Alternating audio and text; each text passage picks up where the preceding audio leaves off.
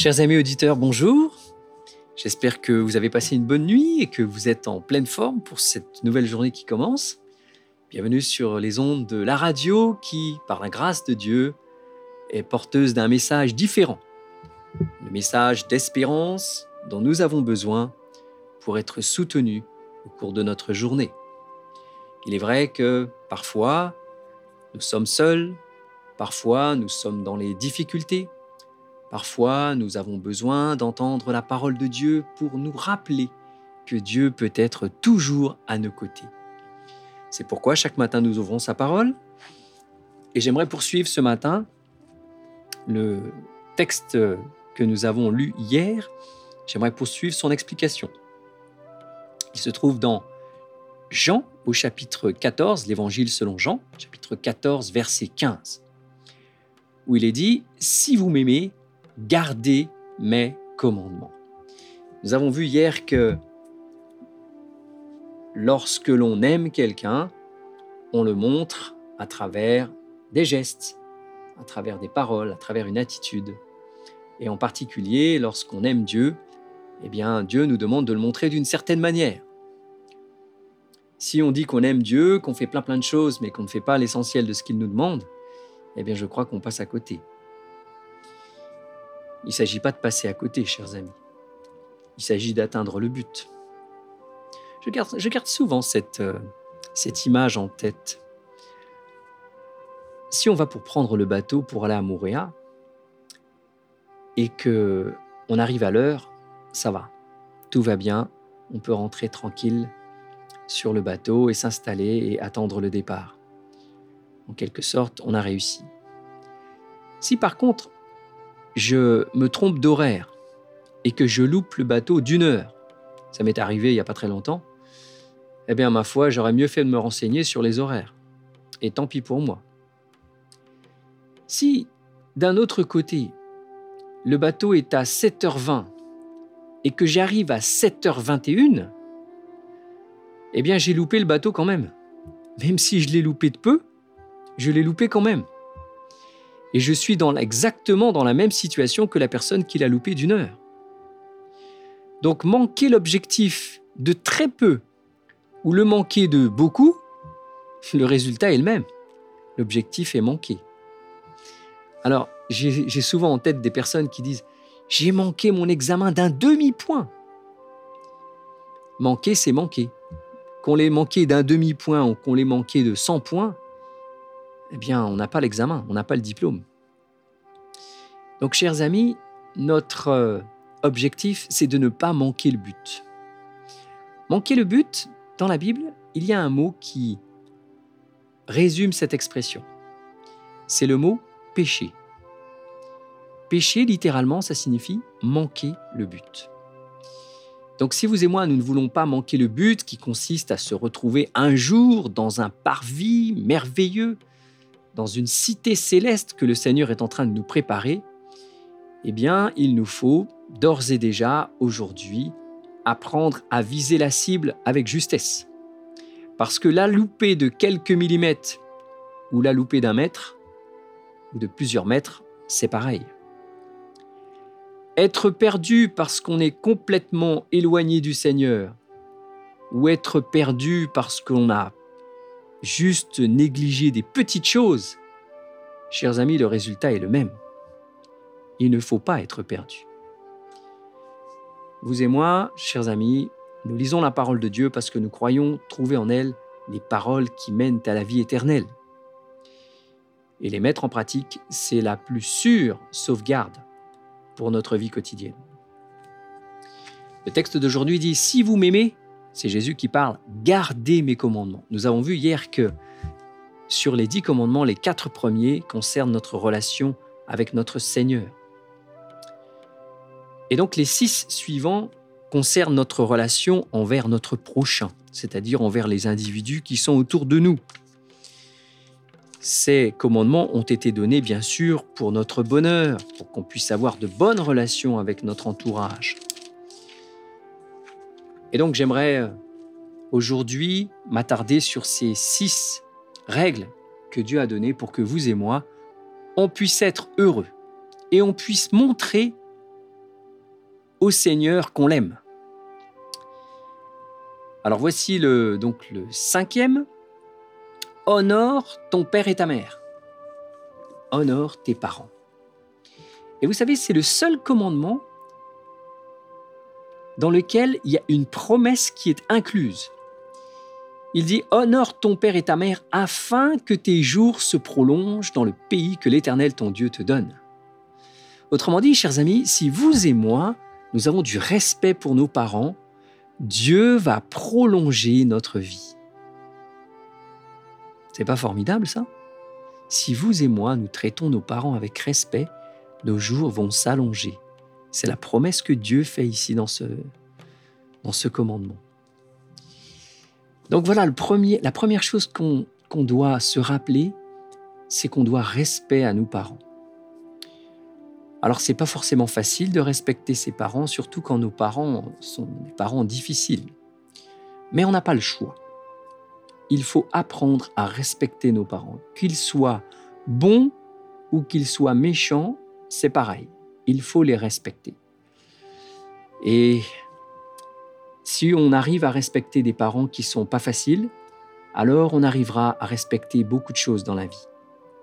On arrivera à respecter les règles, on arrivera à respecter les gens, et surtout, surtout, on arrivera à respecter Dieu.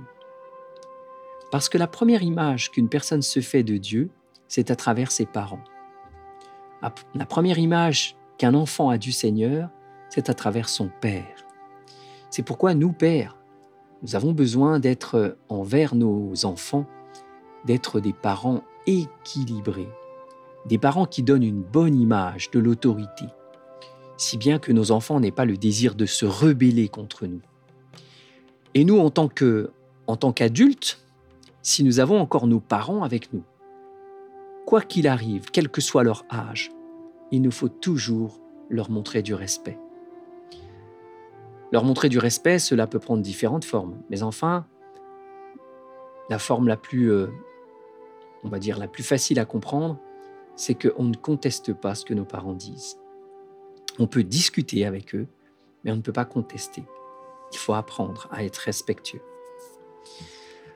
Le deuxième, euh, le deuxième commandement qui a relation avec nos rapports envers le prochain est tu ne tueras point. Alors je vais, vous, les lire tous, comme ça vous les connaîtrez, et puis ensuite on va, on va revenir sur chacun d'entre eux. Donc premier, honore tes parents. Deuxième, tu ne tueras point. Troisième, tu ne commettras point d'adultère. Quatrième, tu ne déroberas point. Cinquième, tu ne porteras point de faux témoignages. Et sixième, tu ne convoiteras point. Alors on va essayer d'expliquer ça, sachant que Jésus dit, faut pas oublier, c'est notre objectif aujourd'hui, si vous m'aimez, gardez mes commandements. Je répète, si vous m'aimez, gardez mes commandements. Donc notre preuve d'amour au Seigneur, c'est si l'on respecte ces dix commandements et en particulier les six dont on va parler aujourd'hui, qui sont les règles de conduite envers notre prochain. Donc tu ne tueras point. Facile à comprendre, tu ne prends point d'armes et tu ne tues pas ton prochain ou tu ne tapes pas sur, euh, sur quelqu'un pour le tuer. C'est assez, assez facile à comprendre si on se limite à ça. Cependant, vous savez, c'est pas seulement en, tuant quelqu'un physiquement avec une arme que l'on peut tuer quelqu'un. Les paroles sont parfois tellement blessantes qu'elles peuvent pousser des gens à faire l'irréparable, à commettre l'irréparable. Euh, ce n'est pas parce que quelqu'un n'est pas mort physiquement qu'il n'a pas été complètement détruit par les agissements ou les paroles de quelqu'un d'autre. Autrement dit, chers amis, il nous faut apprendre à être respectueux aussi envers notre prochain, de façon à ne pas agir de quelque manière que ce soit pour faire du mal aux autres. Parce que le mal peut avoir des conséquences terribles chez l'autre. On ne sait pas. Il y a ce fameux proverbe qui en fait n'est pas un proverbe, c'est un verset de la Bible. Qui sème le vent récolte la tempête. Autrement dit, tout le mal que je fais, un jour ou l'autre, finira par me retomber dessus. Donc rappelons-nous de ce commandement, tu ne tueras point. Ensuite, tu ne commettras point d'adultère. Il y a des jeunes qui demandent qu'est-ce que ça veut dire ce mot adultère. L'adultère, c'est une relation qu'une personne entretient avec quelqu'un qui est marié, ou qui n'est pas marié d'ailleurs, mais une relation illicite, une relation interdite. Lorsqu'une personne est mariée, elle dit à Dieu et aux hommes, je serai fidèle envers cette personne et je n'aurai pas de relation sexuelle avec qui que ce soit d'autre. Par conséquent, l'adultère consiste à avoir des relations sexuelles en dehors du mariage. Le Seigneur souhaite que la société puisse avoir ses équilibres et puisse avoir ses garde-fous pour que chacun puisse être heureux. Par conséquent, il souhaite que vous et moi, nous soyons respectueux et fidèles envers notre conjoint ou notre conjointe. Il souhaite aussi que, avant de se marier, on puisse apprendre à attendre. Apprendre à attendre, cela signifie ne pas avoir de relations sexuelles avant le mariage. Comment peut dire, comment peut-on dire encore une chose pareille à notre époque, où partout s'affichent des messages comme euh, n'oubliez pas les préservatifs, euh, le plaisir, euh, il ne faut pas interdire aux gens d'avoir du plaisir, où l'on enseigne dans les écoles la sexualité à partir de 15 ans, ou même bien avant d'ailleurs, où l'on dit aux gens de façon claire, protégez-vous, mettez des préservatifs, mais faites tout ce que vous voulez à partir du moment où vous êtes protégé. Ce n'est pas malheureusement le message de la Bible. Je ne suis pas là pour vous dire ce matin ce que la société dit, mais le message de la Bible. Et Dieu dit dans le septième commandement, tu ne commettras point d'adultère. Ce commandement est clair, il dit que les relations sexuelles en dehors du mariage ne sont pas permises. Bien sûr, si Dieu a donné ce commandement, c'est pour notre bonheur, encore une fois, pour que nous soyons heureux. Ce n'est pas pour nous priver d'une quelconque liberté. La véritable liberté consiste à savoir se retenir, consiste à savoir attendre, consiste à savoir se maîtriser.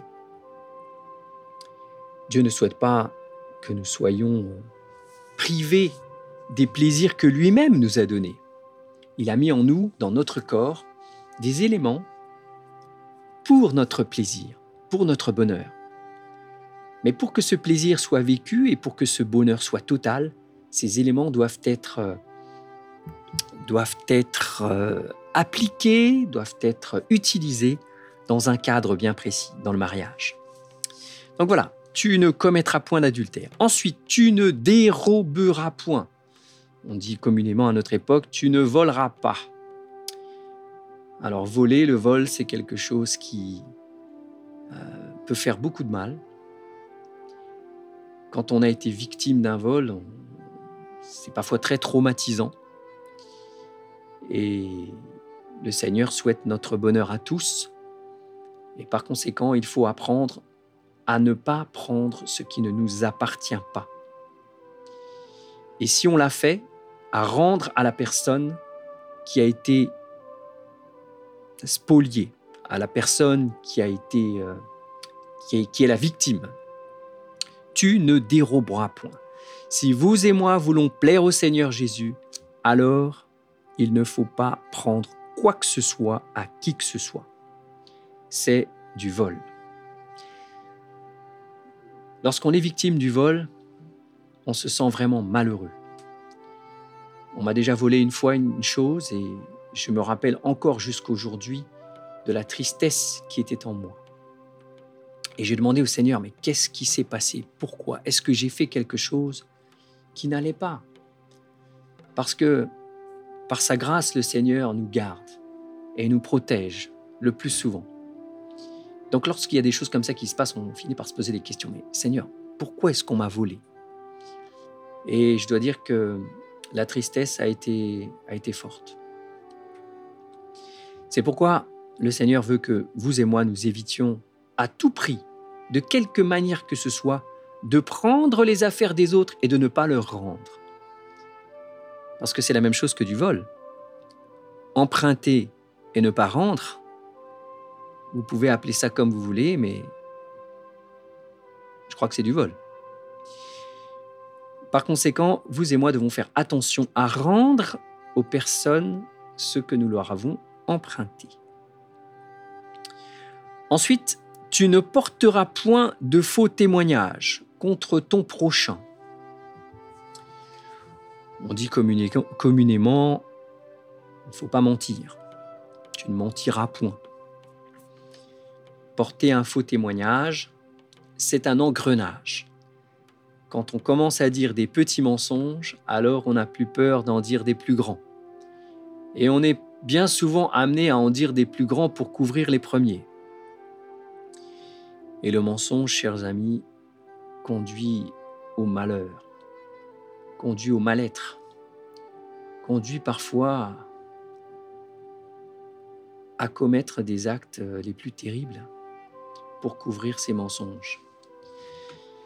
J'ai en mémoire l'histoire de cet homme, terrible, terrible, qui euh, a fait croire à sa famille qu'il était médecin à l'OMS à Genève. Une histoire qui a fait grand bruit en France.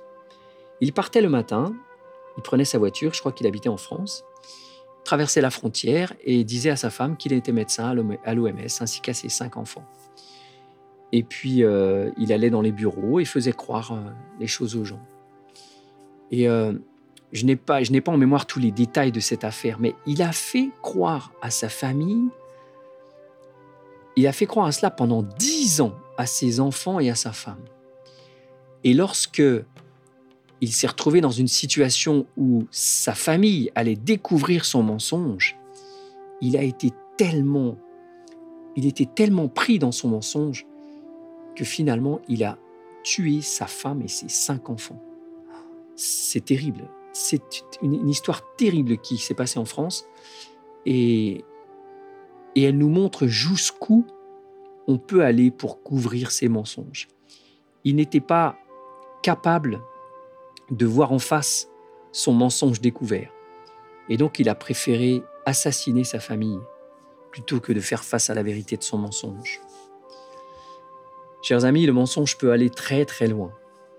C'est pourquoi la Bible dit Tu ne porteras point de faux témoignages contre ton prochain. Il faut exclure le mensonge de nos vies. Le dernier commandement dit Tu ne convoiteras point la maison de ton prochain, tu ne convoiteras point la femme de ton prochain, ni son serviteur, ni sa servante, ni son bœuf, ni son âne, ni aucune chose qui appartienne à ton prochain. Alors je vous rappelle, le prochain, c'est les gens qui sont autour de nous, hein. c'est n'importe qui qui est autour de nous. Qu'est-ce que signifie tu ne convoiteras point? La convoitise, c'est un désir interne qui n'a pas encore été euh, concrétisé par des actions, mais qui, au fond, était un désir malsain ou un désir mauvais. Donc la convoitise, c'est quelque chose d'interne, que personne ne sait et que personne ne voit, que Dieu seul voit. Pour bien comprendre, je crois qu'il est plus, facile de comprendre sur un exemple. Je vois dans une vitrine euh, une belle, une belle veste. Et j'ai envie de cette veste.